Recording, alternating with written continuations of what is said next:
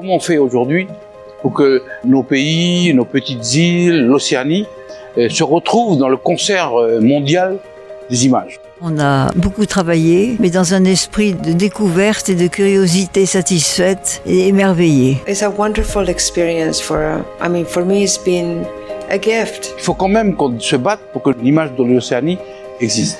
Il est de plus en plus moderne maintenant notre FIFO. Il est plus dans l'actualité, plus ancré dans le présent. So this is the power of film. Le FIFO, c'est la rencontre et le partage. Ces documentaires nous offrent à voir l'Océanie et sa diversité.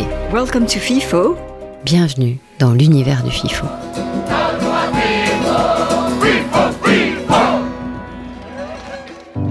For the second episode of the podcast of the International Oceanian Documentary Film Festival, we are pleased to propose an exchange between Gemma Cubero del Barrio, director and producer of the film The Island in Me, and Khadidja Benouataf, representative of the FIFO in Paris. Together, they'll talk about Gemma del Barrio's film The Island in Me and her pilgrimage into the memories of Puka Puka. The film won the second special prize of the jury of this 19th edition. We invite you to discover with his director the background of this very personal and moving documentary. Welcome to the world of the FIFO. Welcome to FIFO 2022 and this series of podcasts on filmmaking. I have the pleasure to receive Gemma Cubero del Barrio. Uh, Gemma, you're a multi-awarded Spanish-American filmmaker, director, and producer. You created Talcual Films. That's how we say it. Yes. In 2006, you are a board member of NetPAC, which is the network for the promotion of Asia Pacifica cinema. And for the last seven years, you served as a judge for the Emmy Awards. Amazing. um, in 2022, you were nominated for the Chicken and Egg Award. It's an award that recognizes women filmmakers with unique voices. Uh, not only you have a unique voice, but with your film, The Island in Me, which is in competition at FIFO this year, you give a voice to two women who experience a very intimate journey on the atoll of Puka Puka. Yeah. Um, Gemma, you have produced films in Europe, in the States, uh, in Latin America, in the Pacific. Where are you from? Kia ora, Uh, thanks for having me.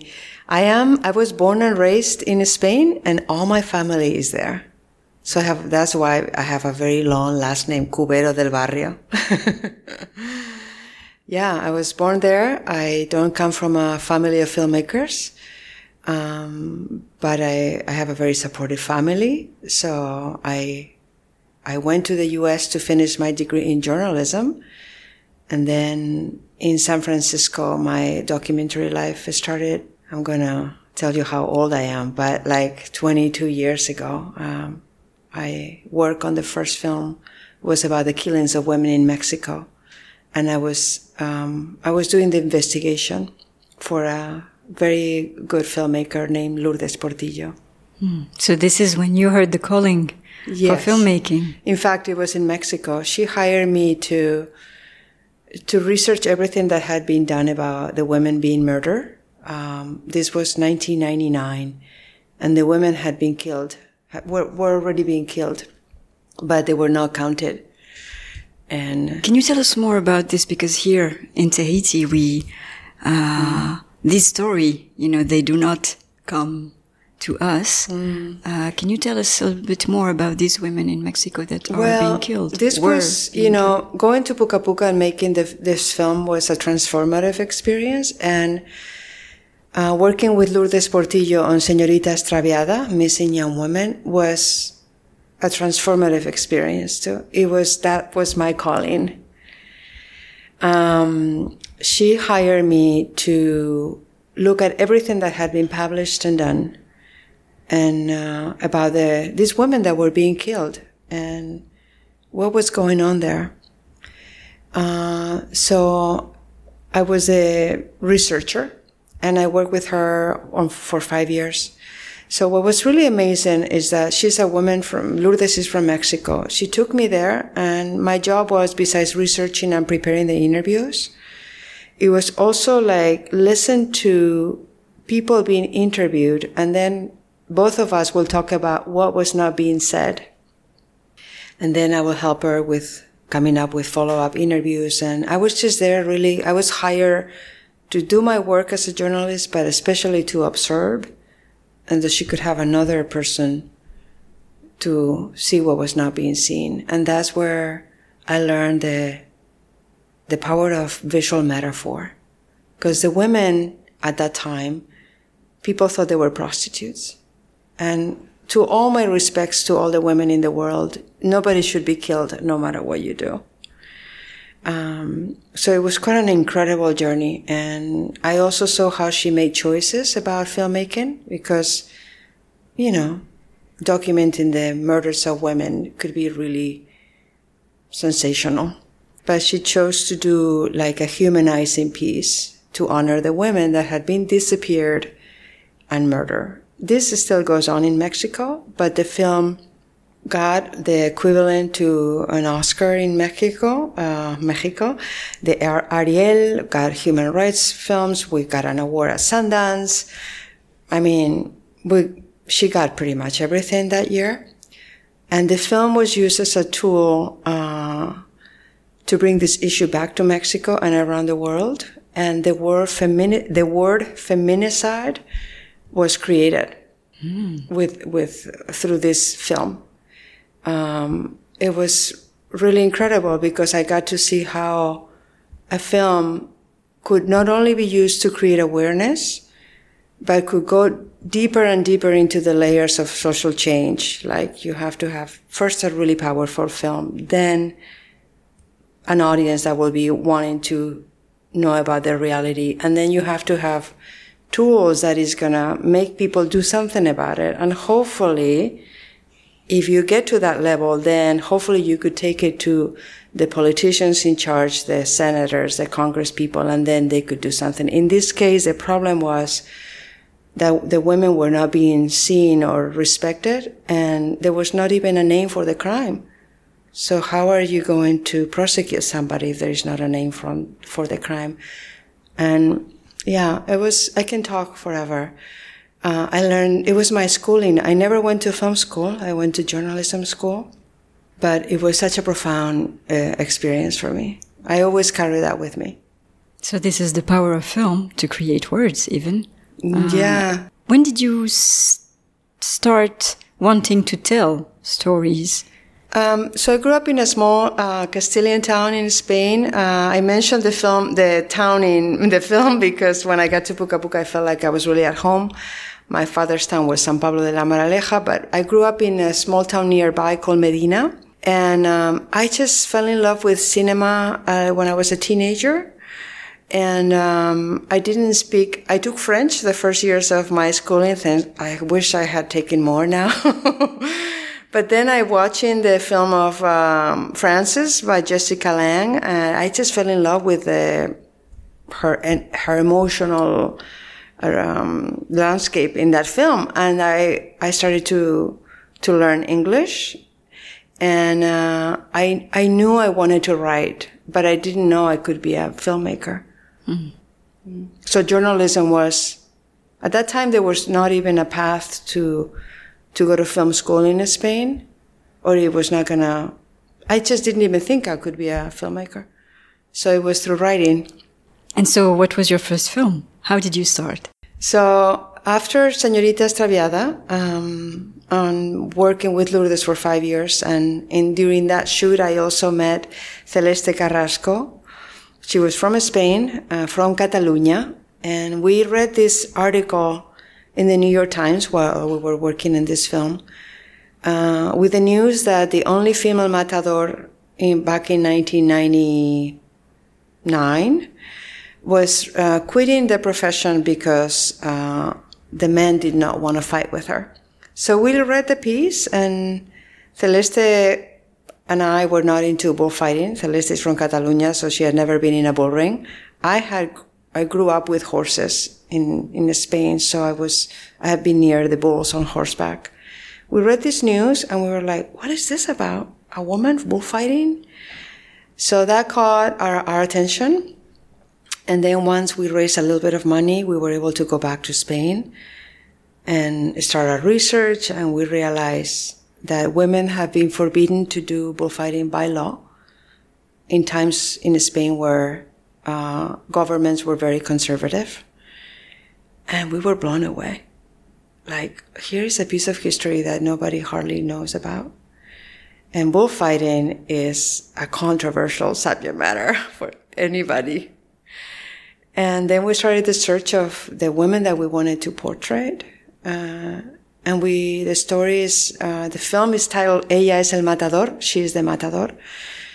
And we chose to really um, tell the story of two women, um, Maripaz Vega, who is was at the time the only professional female matador, and then Eva Florencia, who is a, was a teenager from Italy, from Florence, Italy, that reads Hemingway, falls in love with it, and decides to give everything up to go to Spain and become a matador. And, you know, every film, every documentary film is such a journey. Like our idea was like, why can women not bullfight?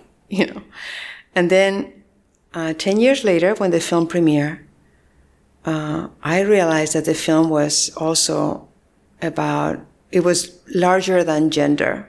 That the passion of these women was the same passion uh, that the men had. Anyway, uh, please stop me because I can go on forever. But I'll stop you with another question. Do you choose the story that you tell, do you feel that the stories choose you? Mm. So I think the stories choose me. You know, I mean, it's not coincidence. I don't believe in coincidences. Like when I met Lourdes Portillo through Celeste Carrasco, um, I was hired to do that work. Then with Ella es el Matador, you know, that was her first film. And I had never made a film. I mean, I mean, I have been a journalist in a film, but I've never made a film. And now it's been many years after I realized that, yeah, the stories uh, choose me. Uh, at the beginning of my career, because I am trained in journalism, I found the stories outside of myself, and I thought, oh, I'm going to do the story of these female matadors. And then I remember when that film premiered, we got an award at Tribeca All Access. We went to Spain. We did this. I've got a few awards there, and then we were told if we could give a some kind of masterclass about the film. And in that experience, we learned that there were a lot of similarities between the women in bullfighting and the women in film. If you watch the film, there is at the very end, Eva says, I will keep fighting other bulls. Yes, I will. And that to me is uh, such a metaphor. Mm-hmm. you can substitute bulls by fears, by you, you, you choose. Let's dive into the island in me. Um, first, the title. What is the uh, emotion behind the title? It's, um, uh, you know, one of the most beautiful comments that I'm getting here at FIFO is that people are flooded with emotion. So I could ask you that question because you have seen the film. Um, for me, um, you know, this film, I worked on this film for 10 years too. And initially it was titled Homecoming. And it was titled Homecoming because for me, it was always the journey of Johnny and Amelia back to their childhood home. So maybe we can tell the story of the film first so people understand yes. the ones who mm-hmm. haven't seen it yet. And just to keep it short, uh, at the very end, uh, very recently, I changed the title because it took me 10 years and they were, you can go to Netflix and Google Homecoming and it's like Homecoming, a film about Beyonce, Homecoming this, Homecoming that. And I know it's tricky to change a film title when once you've been on social media, but what I realized it was really quite a gift what was happening because at the end of the journey for me, and the island in me is a much better title because it's um, it's an experience of integration you know, and it's a universal experience. So one of my goals, my dreams, my, what I would love with the film is that when you go see it, um, you take the film with you, or you take a part of the stories with you, or even if you don't like some of the stories, uh, I do believe that we're all islands, and uh, one of the most beautiful things about being in, in at FIFO and here in Tahiti is that every everybody's telling me that they're that the film is about them. And to me, there is nothing better than that. So the island in me is, yeah, see the film and, you know, mm-hmm. it will tell you, I think. But there's, I think it's a, I just got out of a screening, the third screening, and uh, nobody knew that I was there intentionally, you know, and I went to the bathroom after a hundred minutes and somebody saw me and uh, because they have seen the film, they were like, Oh, you're the filmmaker. And I'm like, yes. And she said, I have cried five times. And I said, that is a really great compliment. Thank you. yeah. I don't need to know what are the emotions, but to me, that's the beauty of the language of cinema that through music, through sound, through the life experiences of these women and this incredible island, uh, atoll of Puka Puka, you know, you can just really experience. I was very intentional with my editor, Kion Lee. I want to make sure that I mention because we've worked for many years together. I wanted her, I have gone to Puka Puka and experienced it but you know an editor looks out inside of the frame i i have the outside of the frame experience and i told kion i want to make sure that people experience the place so you know that you have the the feeling of the place how did you experience the place mm. It was uh, an, a transformative experience for me. I don't want to give away the film. I want people to watch it. But um, I never thought I would be making this film. I met Amelia like 16 years ago. We started writing to each other. I was in Spain. She was in Hawaii. And, and we met through another documentary friend. And she started telling me about her childhood memories in Puka Puka. But at that time, she wasn't sure if it was real or not. And I never thought I would make a film about it. So Amelia wasn't, uh, she's not originally from. So Amelia, there are two, the film is about two women, right? So Amelia is the youngest woman in the film. Uh, the time we were filming, she was in her mid 30s, which I think is a really crucial time in a woman's life. Um, and she was born in Kahuku, Hawaii, in the island of Oahu. Um, daughter of an anthropologist, Robert Borofsky, a very uh, wonderful cutting edge anthropologist that is he's actually very famous and somebody said like why is he not in the film very generous man but anyway uh, amelia her father robert and her mother nancy went to puka puka for him to do research and amelia grew up uh, was there from the age of one until she was four and a half so puka puka was her first language and I remember one of the stories that she told me when I first met her is that they didn't have mirrors in Puka Puka. And so she was there the first five, pretty much five years of her life. And then at five years old, she was in Hawaii, back in her home country. But everybody saw her as haole or white. And it completely shocked her because she always thought she was brown and Polynesian. Uh, I, I will always remember that story. I was, you know, I'm also a hybrid, you know, I did not grow up in an atoll like Puka Puka, but I am made out of, there's a lot of parts to myself. So when I met her and she told me that story about the mirrors, I thought that's so fascinating.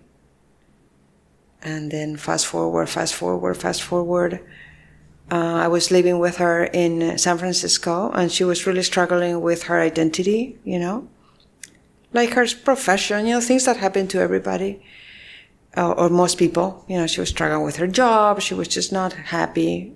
San Francisco is a great place, but it's a place where there's a lot of wealth and a lot of upper mobility. So she wasn't fitting in, and she picked up the copy of Johnny Frisbie's, who is the other woman in the film, marvelous woman um, Johnny Frisbie wrote, I think she's the first Pacific Islander author printed in English. You know, she picked up her book. It was a photocopy of a photocopy of a photocopy of Miss Ulysses from Puka Puka. A copy that Amelia had had forever in her home. She read it. And she came to me. I will never forget this. And she said, you know, all these mem- all these images that I had is like, she writes about that. It's like, Puka Puka is real. I need to get back. And she had no idea how she was going to get back. Through her father, gave her an address, like write, write a letter to the Kawawolo, the chiefs of the important of the people, and put Puka Puka, Cook Islands, and just put that letter. And she put that letter in the mail, like I'm telling you like that. And months later, she got an email back from Pio Rabadua, who's been instrumental in making this film. And she said, of course we remember you. Of course we remember you. Of course you can always come back. But you, there's no transport to get to Puka Puka. So how was she going to get to Puka Puka? So we, uh, we, we were traveling at that time. She, I had, life is so ironic. I got this big scholarship to go to USC in LA and, and she felt like she needed to do the journey alone. And I went there and she went to Puka Puka and then everything, um, changed for both of us. And, but for me, I was just so amazing to see her journey of really going back home because I thought that was essential to find her, who she was. So you went back with her? No. No? She went, no. So I went to, so she sent that letter and mm-hmm. then she said, well, you could go. So what she did is she started her journey to get to Puka Puka, but there's no, it's, try to Google Puka Puka and how you get there. So she had the yes from the people of Puka Puka, but a lot of people in Puka Puka live in New Zealand or Australia. Most Puka Pukans live in the diaspora. So what happened is Pio Rabadua told her, yes, you're welcome here. How do you get to Puka Puka? Talk to this family that you grew up with in New Zealand. So she called this family, it was all like a big puzzle. She called this family. This is not in the film. so when you watch the film, this is not That's in the interesting. film. All the things that don't make it in the film. But this is what I was fascinating because I was with her and I was witnessing this. So it's like, okay, this is the number of the Katoa family, who is the same family that she grew up with. Imagine that you have spent four years of your life. You have not seen these people again. Amelia would tell me like, I, I have another family somewhere. And I, I know that my, my father is very loyal to my mother. It's not like he had an affair, but I do have, I know that I have a family somewhere.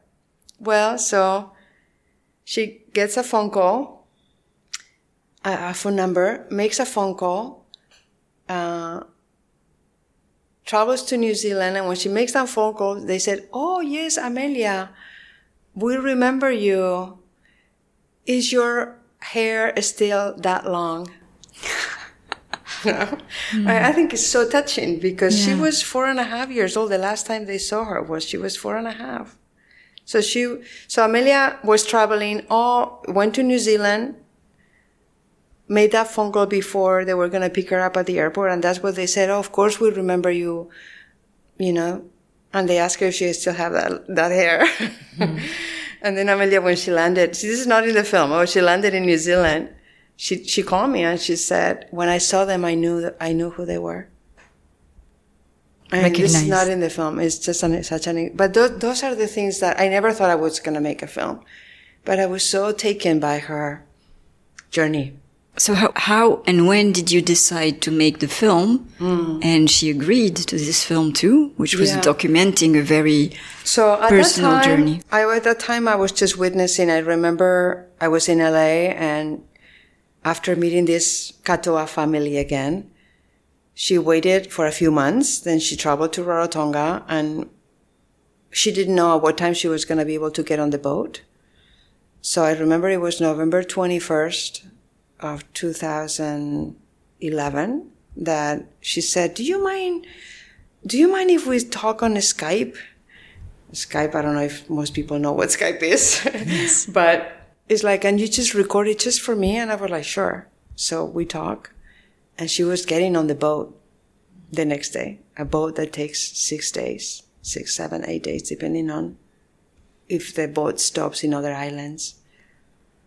And when she got there, um, you know, we kept in touch, but she told me that, you know, everything was different for her. Like she really needed to stay. So, and I was not going to make a film at all. But then at some point I started filming because I felt like I wanted to understand what this island was, what this place was. And, you know, when she read the book of um, Johnny Frisbie, I look back at the cover and I'm like, who is this woman? It's like, I wonder if she's still alive. So a few years later, um, in Puka Puka, she learned that Johnny Frisbie was still alive and living in Hawaii. Wow. uh, there's no such a thing as a coincidence. And when I met Johnny, I was like, oh, okay. This, there is maybe there is a film here. But Johnny did not want to be in a film. She's not, her ego is in the right place. So she was like, and then she was like, I don't want to, I don't, she had no desire to go back to Puka Puka because she really loved the memories that she had from her childhood. And then um, Amelia came back to Hawaii and in one of her trips we met and and yeah, she decided to, okay, let's do this for the people of Puka Puka. It was never about her. None of them. It was really never about her. For me, I started this film because I needed to understand what Puka Puka was and why it had changed my life, why it had, why it had the impact on Amelia and also on Johnny. You know, when I met Johnny, uh, I was like, wait, these two women have very similar experiences, but they're very different. Johnny Frisbie is now 89 years old. But when I met her, she was like 84 or 83. So I was like, these two women that have very different lives, and that's, I think, what you will see in the film. They're deeply impacted by this place. So I want to tell their stories and I want to find out what this place is. And then, in the course of making the film, the, the experience really transformed me. When I got to Puka Puka, I, I learned a lot of things about them and Puka Puka, but also about myself, you know. I mean, um, yeah, um, it was really incredible. I, they, you know, they watched me. The first, I went to Puka Puka twice. The first trip, it was only five weeks. I work like a mad woman and they facilitated absolutely everything. When you watch the film, you'll see uh, sports scenes, you'll see like hunting, scene. all that was produced by the people of Puka Puka. Like I got there and said, like, would you want to document our um, sports? Everything is very ancestral, our hunting practices, and and of course I went to Puka Puka with Amelia and with Johnny, so they were the daughters of Puka Puka. So I got there and I really worked with the, everybody really made the film possible. How did the Puka Pukans uh, welcome both Amelia and Johnny? Because they don't have the same story. They have, for both, it's a story of belonging, uh, but it not in the same way. Wonderful. So this is a great question. Thank you. I don't think I know anybody has asked me this question, but so I, the entry point for me for this film was Amelia. And you will see more in the film, but, um, it was like, what is this place? And why is she taking, why is this island impacting her so much? Um, and then Amelia was inspired. The catalyst of her return was Johnny Frisbie was reading this book. I always knew that they were very, very different. But if you look at them, they have a lot of things in common. You know, it's, this film is really about family relationships. I have never been to Puka Puka. Amelia was living there. I mean, she did this epic journey and the Puka Pukan people were like thrilled that she was back because they consider her their daughter. So it was like, yes, uh, for Pukapukan people, I think it was like they want people to return to their homeland. especially people that have been outside. So they, I don't know if people really understand this in, like in the US sometimes when they watch the film, it's like they really, they were like, welcome home. So she was the one that had the most recent experience. And that means she had a web of connections. She knew she had reconnected with the island. And until I was able to go there in 2015, I was, she introduced me to the, to Pio Rabadua, was one of the chiefs. It was a very organic, I was not gonna make a film, but I was just kind of getting to know the island. Then when Johnny said yes, Johnny is like such a respected woman in the Cook Islands. I mean, her father was Robert Dean Frisbie. She's the daughter of a Puka Puka woman. Um, she left when she was a child, but then she returned and ran for, um, you know, the the seat of Puka Puka. She was an incredible dancer, super well known. So when she said yes to the film, uh, we needed to raise some money, and we did it together. So it was all a very beautiful process because when we were decided to do the film, I remember I met with Johnny and Amelia, and I said, "Okay, I need to raise money to go here. Like, are you on? And they said yes, even though they were very private people. So because we have to become public with the crowdfunding campaign and we didn't know if we were going to be able to go to the island, people started to hear about the film. And I mean, it was amazing. Like we wrote letters to the prime minister of the Cook Islands. We wrote letters. We worked from Puka Puka into the rest of the Cook Islands you know, I mean, both of them were, Johnny was like beloved and she had been far away for many years. Amelia was just recently there, you know? So we traveled from Hawaii to the Cook Islands, but by the time we got there, we had the backing of the entire island. And then got on the plane. Every plane I got with Johnny Frisbie is like everybody knew her. It was just like incredible. I hope I'm answering your question in a very long way. But it was a homecoming. Yeah, for both of them. for both of them. And for me, they didn't know anything about my life more than I was very close. They considered me family too because I was coming, I was being introduced by Amelia and Johnny, but they didn't know me. And you know, it's so true that they saw through me. It's like they just completely made everything possible. So for me, you know, Puka Puka is a very um, equalitarian society. It's a very sophisticated place. Everybody has a place in society. So if you work in the hospital, you have your jobs in the hospital. If you work in the little bank that they have, that's what you do.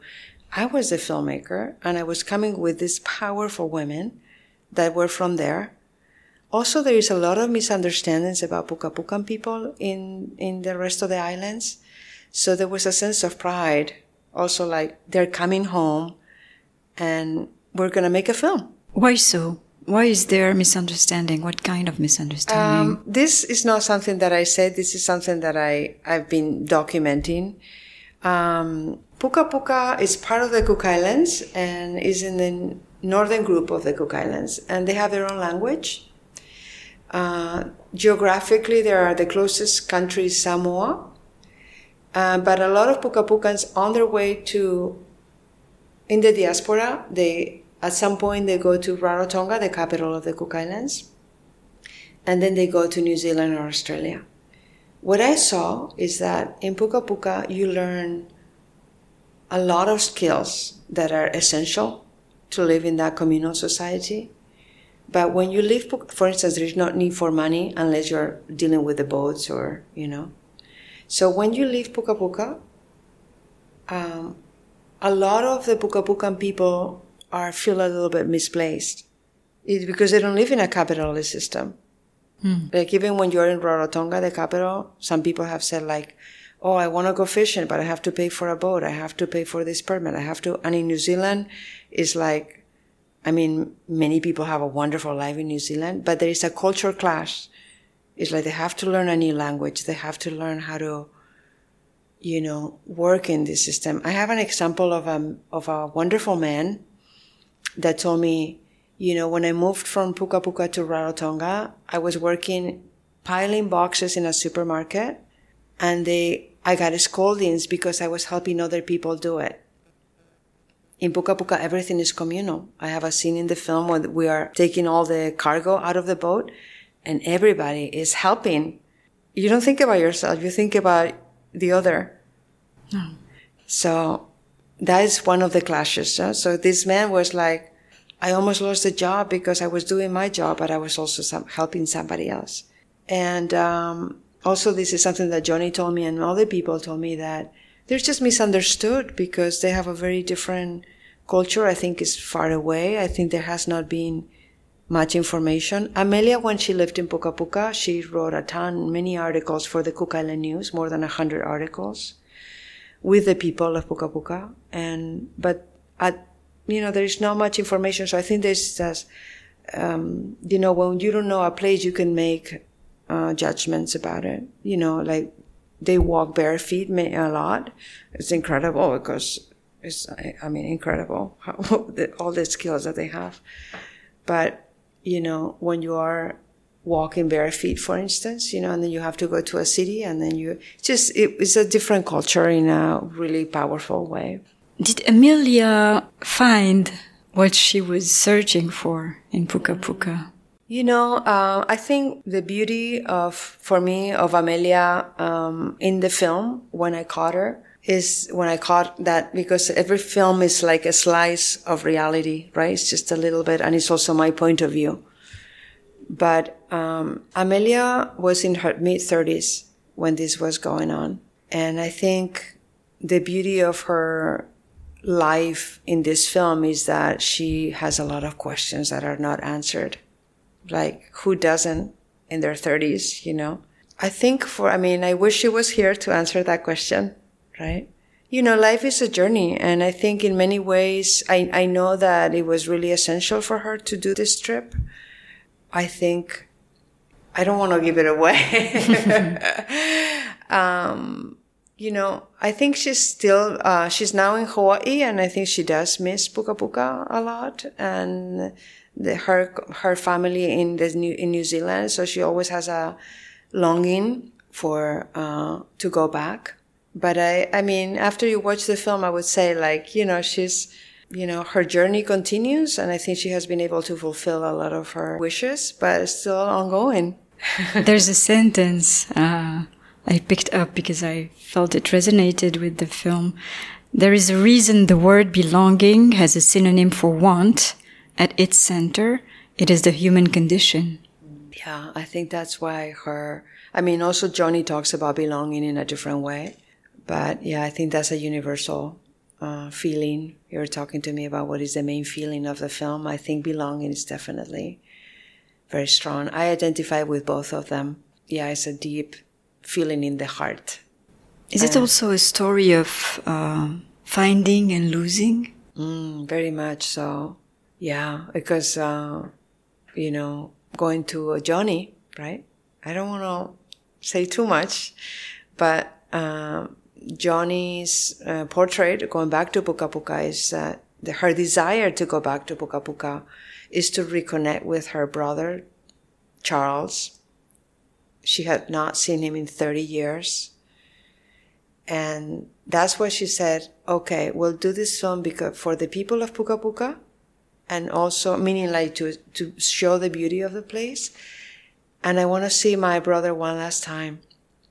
And that's all you'll see in the film. Uh, so Johnny's brother, Charles, also has a beautiful story about belonging. And actually, when Amelia was living in Puka Puka and Papa Charlie, Papa Charlie passed away last year. Papa Charlie's Charles. When Amelia lived in Puka Puka, Charles and, and Amelia were so close because they had that story of belonging. Both of them have returned with that kind of desire to belong. But also, you know, in Johnny's life is so, is such a powerful story because uh, you will learn a lot about her parents who died young. And Johnny's story is so amazing. Today, I listened to a beautiful recording that the television did hear of uh, somebody that stepped out of watching the film and they just recorded her testimony. And she was in tears and she said, this film is about the importance of childhood. And Johnny, I think her journey back is with a desire to find her parents and hope you watch the film to see what happens. You are in the film. Hmm, yes. this morning we had a, a masterclass about uh, what we call in, in France the uh, author's documentary. Ah. with you know these de autor. Yeah. exactly Uh-huh. Okay. uh, with a very personal, intimate uh, view of the director. So you made this choice of appearing in your film, with, which is not an easy choice, probably. No. Um, but I believe it was for the sake of the story because it was also a part of the story. Yes, thank you. Um, I never, you know, never say never. Because I never thought I would be in a film. Like I don't, I like to tell stories about people. I think we're all mirrors. I think we're always learning about other people. I don't necessarily like the films that are about filmmakers taking space. I never thought I would make a film that is vo- that has a voiceover. And here I am with this film and many years into the production, eight years into the production, working with my wonderful editor, Kyon Lee, who is, I've known Kyon from the beginning of my career, but she started working with me. I was counting the years in the theater today for eight years, and we worked on this edit for two years. So I was like, this film is about Johnny and Amelia and Puka Puka. And then two years into the edit, without me in it, um, I'm working with her, and I bring Celeste Carrasco, who is my previous partner in Ella es el Matador, and they come to me in my living room. We're working at home, and she's like, Gemma, you have to be in the film. And I'm like, no way. I'm like, no way. And we were, you know, we're very close with my editing team, but I let them also, you know, bring their beauty and their skill and everything, you know. So I let them, they were working together. And I said, and they were like, you, you know, I did all my best to try to, they did all, Kion did all her best to try to craft a film without me. And I, that's what, and then it, something was not working. And, um, I remember I went to another room in my house and I started, it's like, okay. I mean, it's been eight years. So I already had the full experience of going to Puka Puka and meeting Johnny and Amelia. And the voiceover came really easy actually because I had already integrated, I think, the experience. But I was terrified to be in the film.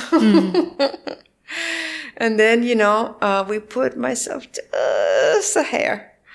In fact, I, I work with, I want to say, I don't know if I'm probably talking too much, but, um, there were, I shot parts of the film, but there were people that were really key in making this film. Vicente Franco was the main cinematographer in the first shoot.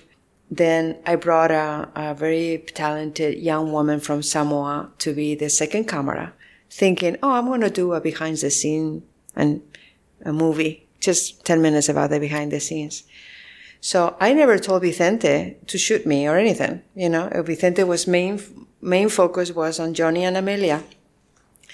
But I told Gabi, Gabi Fauiso, it's like, Gabi, you just follow me and then we'll do something.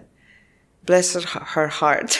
Because I was, and, you know, fast forward eight years, I am with Kion and Celeste, and we have to dig all the footage that could be of me, which not, there was not much. So that's, I show it, I put myself a little bit, I did a screening with some very people that I really trusted and didn't, you know, and they were like, we want more. So I felt like, you know, you asked me, do I find the stories or the stories find me? I think this putting myself in was just like the film was asking for it. But it's been very uh, scary. And I think also, you know, it's a very personal piece. So I think for Amelia was also, it's scary. And uh, Johnny told me, you know, I completely trust you with anything you do. And they, I, both of them show the, uh, saw, uh, saw the film. Um, but it was an incredible, difficult journey for me to put it, myself in. Yeah. Was it hard because it's also uh, you let people into a certain intimacy? Mm, yeah, yeah, and that's you know the main reason why I put myself in is because um, I think it's really important to to show the true connection to the story. And when I was in this discussion with my editor, Kion, and Celeste, when I was like, you know, they saw me struggling with putting myself in, and they said, like, well, you know, for me, it's not only important to tell a good story, but to tell a truthful story. And I felt like, uh, if I was not in the film, everybody will be asking me, why is a Spaniard doing this film? What is your right to do this film?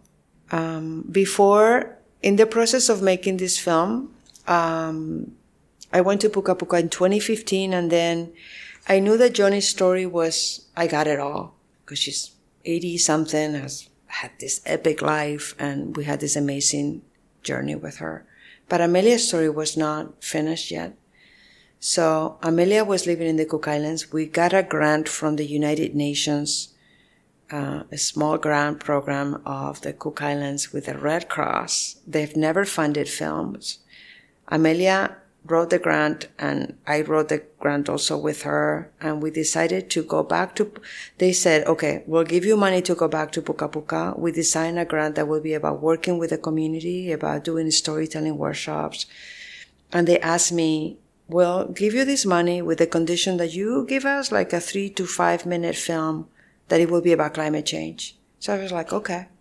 I went there. I used all that money to record the rest of the film to follow Amelia's life. And then we did this film that premiered at HIFO last year, Our yeah. Atoll Speaks. Yes. So I, I, I did Our Atoll Speaks. This is a film that is coming out of this other film and I go to festivals and the film went to a lot of festivals. It's done beautifully. And I was in these panels and people were like, why are you here? What, what is a Spaniard doing in, in Puka Puka? And I had an incredible experience because the Puka Puka people loved the film and it was incredible. But that experience allowed me to understand the importance also of like showing the connection to the, to the place and to the story. And I would have never made a film if it wasn't because I first I met Amelia and we were in a relationship. And in that relationship, you know, Puka Puka entered my life, changed it, and then through that I met Johnny. So I think the film was like, it was like, when we were editing, it's like, there is a white elephant in the room here.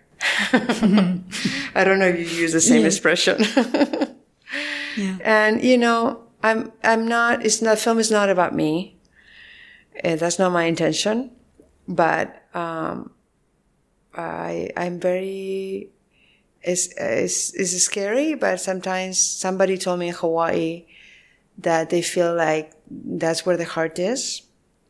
You know, when you take a risk and you put yourself out there in a way that is truthful and hopefully respectful of the people and the place, maybe something opens that you never thought will open.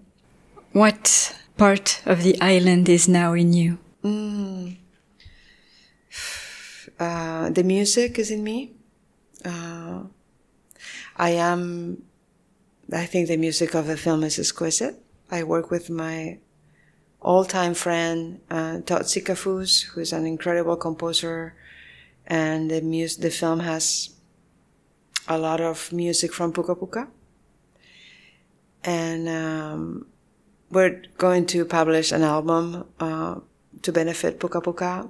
And he was like, okay, shall we say blah, blah, blah, and to the musicians of Puka Puka. And I said, everybody's a musician in Puka Puka. so I hope we can say the people of Puka Puka. the music, the spirituality of the place, the joy. And I don't want to sound, um, you know, people work really hard there, you know, as, but I said in the film, there is a time to, to work hard, to play hard, and pray. I'm I'm very spiritual uh, in in in so many in many ways. I think John is also very spiritual in with nature. And I remember when Amelia went to Puka Puka and she told me, I feel closer to God here. You know, we're, you know, uh, and I understood that when I was there. There's something about feeling connect, in connection with nature, the ocean, the, the air, the the breeze, the the people, but especially the people. I learned I was, you know, being a documentary filmmaker, independent documentary filmmaker, directing and producing. that means that you always have to be like trying everything and working really long hours and you know sometimes one can forget about herself and they saw that there in the first shoot and when I came back the second time, I went back with Amelia and I lived there for almost six months. And I got injured and of course I got injured. I had to get injured to kind of see like life will be like, like you have to learn the, about life and about like just following life's rhythms and I remember I was laying there, I couldn't walk for weeks and they would be bringing me fish and, and they would be like, no, you're not filming. Mm-mm. And then I have to choose like what, what scenes I will be filming that day. They would not let me do it because the priority was to take care of me. I mean, yeah, I have the island in me and I don't want to sound presumptuous, but I think the, um, I remember when I got injured and Amelia was there and I could have flown out with this American Express insurance of blah, blah, blah. And I'm like, I don't want to go anywhere. Where am I going to be better taken care of? And the beauty of making a film like this is that every time I see it is like you, for better or for worse, it's just it's in you. I, I remember every single shot every single frame. I just um i have not been able to show the film yet in the cook islands because of covid but we're going to have some good news soon and i really look forward to showing it even though i'm also scared. And let's see what effects uh, it produces in people in other parts of the world. I think for me it means the world to be here because i feel like the audience uh, my God, it's like to be in a place where they understand and where people come out of the theater and they're like, I don't have words, but you spoke about me, or I don't have words, but you know, I'm filled with emotion. Because we all have an island inside of us. Thank you, Gemma. Thank you. I mean, thank you very much. Merci. Thank you for listening to this episode. We look forward to seeing you every month for a new encounter with Oceania through this podcast, and of course, in February for a new edition of the festival.